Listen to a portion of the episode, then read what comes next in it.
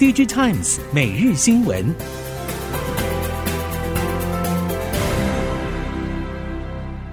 听众朋友们好，欢迎收听 DigiTimes 每日新闻，我是翁方月，现在为您提供今天的科技产业新闻重点。首先带您关心。日前，加拿大研究机构再度拆解中国 MicroBT 挖矿专用 ASIC，由三星晶圆代工以三奈米 GAA 制程所生产的晶片，但这款晶片只有逻辑单元，没有记忆体单元，也就是三星拿来练兵的 GAA 简化版产品。半导体设备业者表示，三星三奈米 GAA 实力曝光之后，台积电可以暂时松口气。事实上，进入七纳米以下制程世代之后，转单成本与风险高昂，因此很难会有客户变心。台积电也表示，二纳米技术采用纳米片电晶体架构，在良率与元件效能上都展现良好，将如期在二零二五年量产。在品牌厂分散生产的潮流之下，先前日媒报道，惠普传出将委由供应链前往泰国生产笔电，由广达协助生产。不过，供应链却传出惠普还在评估阶段。熟悉惠普的供应链指出，相较于泰国，墨西哥已经定案。目前泰国有两家 ODM 正在争取，包括广达与英业达，但惠普还没有决定给谁量产，量产的时间与数量也都还没定案。长期以来对外保持低调的达发科技，终于正式对外展示策略布局以及营运成果。无线及有线通讯双核心业务不止已经在各应用市场取得市占领先，和联发科的集团作战效益也相当显著。达发也公布现阶段和母公司联发科合作推广的技术案例。达发董事长暨执行长谢清江指出，达发是联发科集团布局的重要一环，目前与联发科各类平台都有分工合作，包括电视、手机、WiFi、车用等都有。联发科负责做大平台，达发就是做小平台。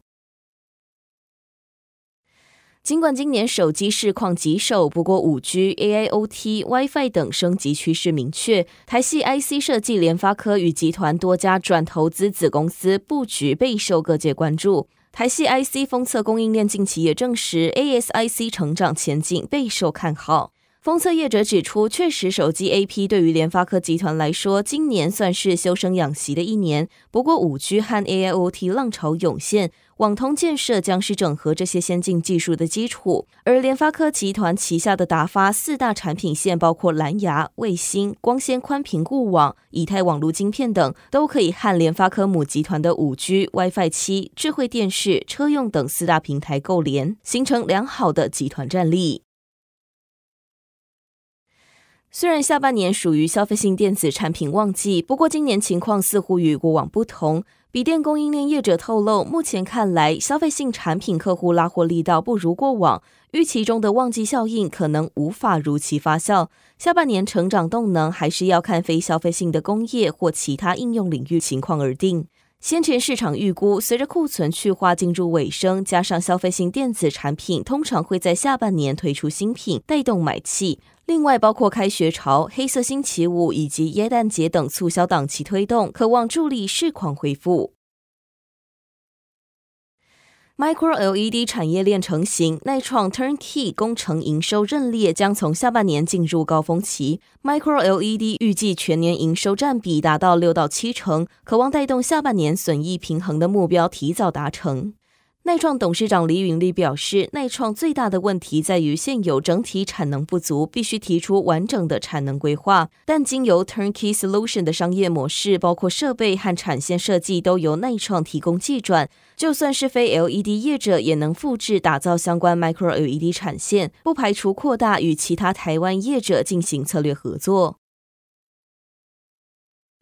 高速传输需求持续强劲，业者指出，苹果有望在第四季推出搭载 M 三晶片的 Mac 电脑，市场传出 M 三晶片使用的载板面积也会增加。作为台湾唯一供应苹果电脑载板的业者，欣兴发言体系强调不对特定客户和单一厂商状况做出公开评论。而针对 ABF 市况，欣兴表示预期载板产业景气第二季可望正式落地，第三季温和苏醒，第四季有新的产品在推动之外，可能会有急单，才会明显好转。因此认为第四季可能会是今年营运表现比较好的一季。而谈到明年市况，欣兴表示，ABF 载板高阶应用需求依旧强劲，但在短期内还是受到全球市场景气环境不佳的影响，因此评估其营运表现仍然保持保守看法。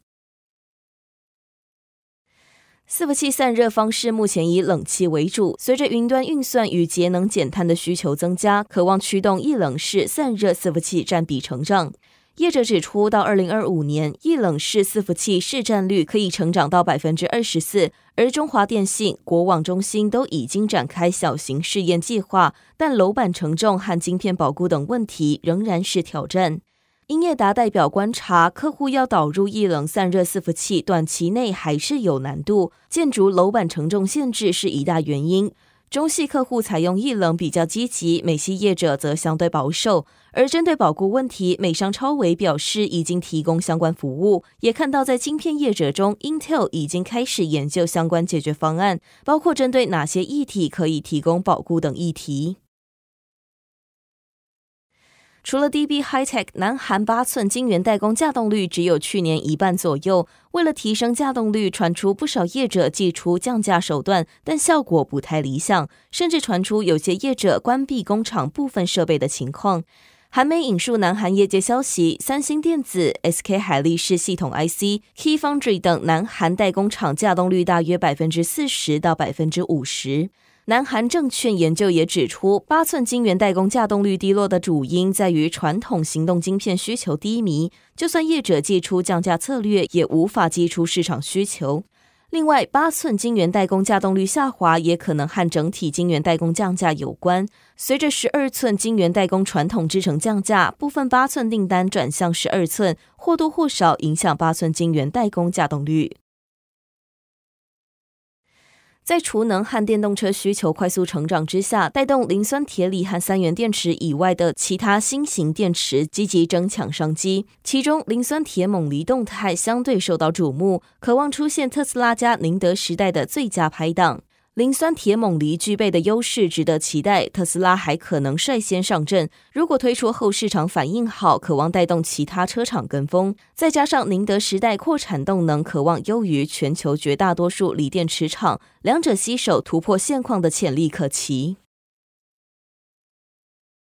早年政府喊出的两兆双新产业，其中两个兆元产业，一个是面板，另一个是半导体产业。面板产业在中国厂商加入战局之后，产值和市占率都明显下滑。因此，行政院提出台湾显示科技与应用行动计划，期盼为面板业找到新出路，摆脱红海竞争。按照政府的规划，五 G 以及人工智慧物联网基础环境已经逐渐成型，消费者将更重视逼真和高度临场感的互动体验。再加上中美贸易战以及疫情冲击所带来的产业链重组，有利面板产业寻求创新突破，发展具有特色和差异化的高附加价值产品。